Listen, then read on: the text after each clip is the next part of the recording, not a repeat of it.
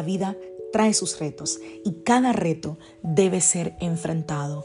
Cada día es diferente al anterior y para cada día necesitamos una palabra de Dios. Por eso el devocional de hoy es una palabra para ti, para cada día, porque Dios quiere hablarte hoy y lo va a hacer a través de su palabra. Por eso, escucha el devocional de hoy.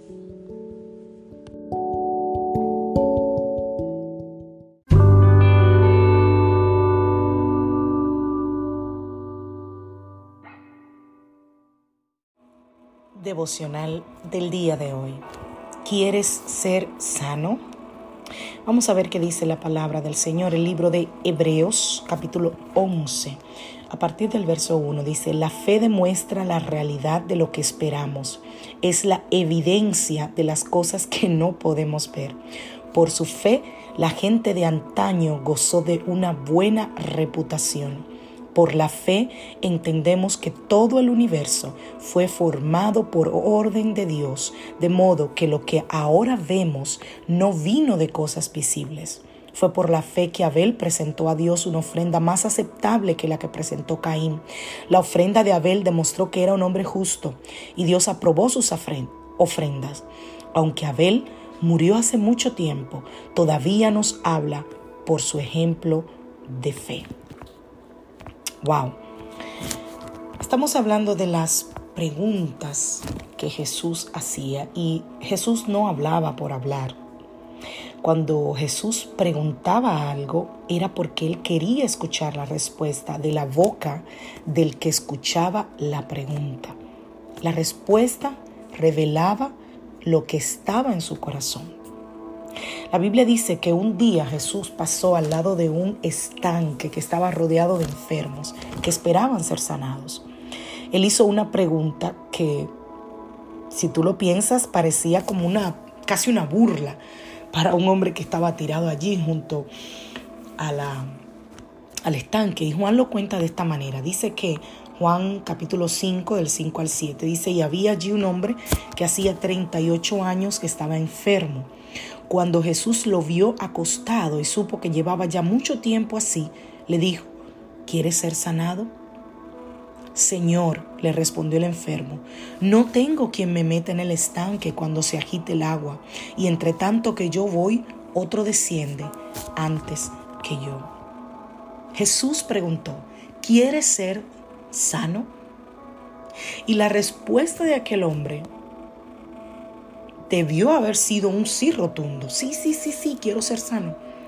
Pero no es así.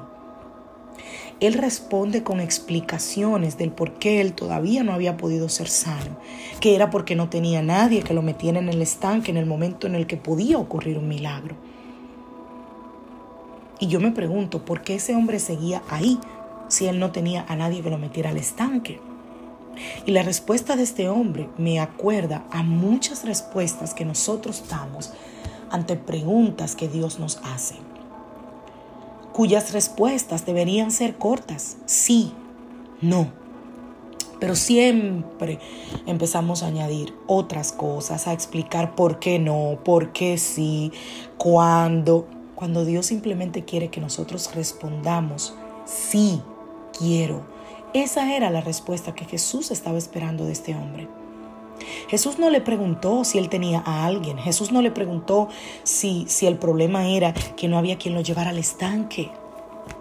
Jesús estaba preguntando, ¿quieres ser sano?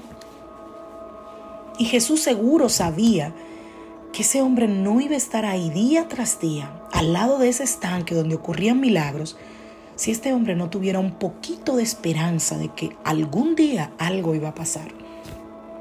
Y aunque él no tenía a nadie, quizás un día tendría a alguien. Pero lo que él no sabía es que ese alguien era Jesús. Cuando Jesús llega a nuestras vidas, llega para sanar, llega para restaurar lo que el pecado nos hizo, para quitar el temor, para llevarse los complejos, para que podamos levantarnos y andar con la cabeza en alto. El paralítico dijo, yo no tengo quién. Y así estamos nosotros muchas veces. No tenemos quien nos sane, quien nos ayude, quien nos consuele. nos sentamos al lado del estanque y ahí nos resignamos. Y luego llega Jesús y nos pregunta, ¿quieres ser sano? ¿O quieres ser libre? ¿O, quieres que, que, yo haga eh, eh, ese milagro en tu relación? Claro que queremos. Entonces Jesús nos dice, levántate, recoge tu cama, tu lecho y anda. Y nosotros, con la ayuda del Espíritu Santo, nos ponemos de pie Podemos dejar nuestra cama, nuestra circunstancia, lo que nos detiene, nuestra tristeza y empezar a caminar en fe. ¿Y tú? ¿Quieres ser sano hoy? ¿Qué necesitas que Jesús haga por ti? Pídeselo en esta mañana. Él está dispuesto para responder tu clamor. Que Dios te bendiga. Que Dios te guarde. Soy la pastora Lizelot Rijo de la iglesia Casa de Su Presencia y te deseo un feliz día y un feliz inicio del fin de semana mañana.